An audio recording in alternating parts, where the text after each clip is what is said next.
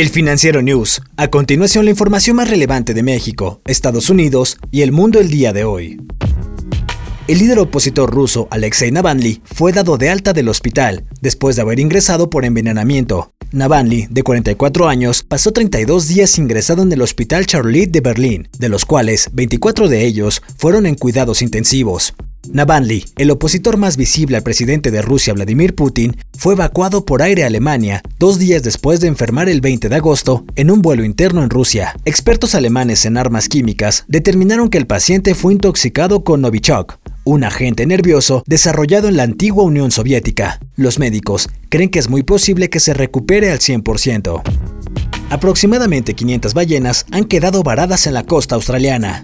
Las autoridades han estado tratando de rescatar a los ejemplares sobrevivientes. Primero, fueron encontradas al menos 270 ballenas y poco después, a 10 kilómetros, encontraron otras 200. Tasmania es la única parte de Australia propensa a los encallamientos masivos.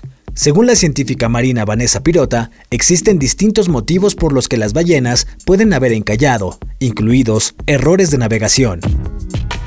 Este miércoles, la policía de París cerró el área alrededor de la Torre Eiffel, esto después de una llamada telefónica que alertó de una supuesta bomba. Vehículos y cintas de policía rodearon las calles debajo de la torre y el puente que cruza el río Sena hasta la Plaza Trocadero. Un policía declaró que no encontró ninguna bomba. La torre de 131 años recibe alrededor de 25.000 turistas al día en años normales, pero las visitas disminuyeron este año debido a las restricciones del COVID-19. Si bien la Torre Eiffel está programada para abrir todos los días, ocasionalmente cierra debido a amenazas de suicidio, amenazas de bombas como esta o huelgas laborales. Tesla planea fabricar un automóvil eléctrico de 25 mil dólares dentro de solo tres años. Elon Musk dijo estar seguro de que en ese lapso tendrán un vehículo eléctrico atractivo y de bajo costo. Este ha sido nuestro sueño desde el principio, comentó Musk en un evento de su compañía. De acuerdo con la información, el plan es que el auto sea completamente autónomo.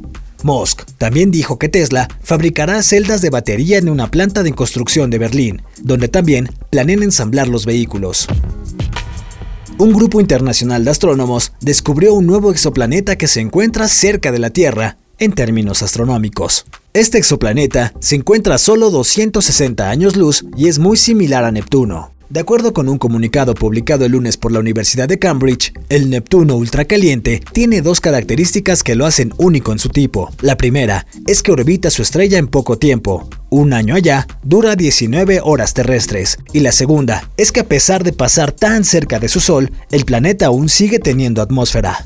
Aunque es similar a Neptuno, las temperaturas en el nuevo exoplaneta pueden llegar hasta los 1700 grados Celsius. Hasta la próxima entrega del Financiero News. Yo soy Daniel Maldonado y la producción es de Daniel Díaz Elmou. Hasta la próxima.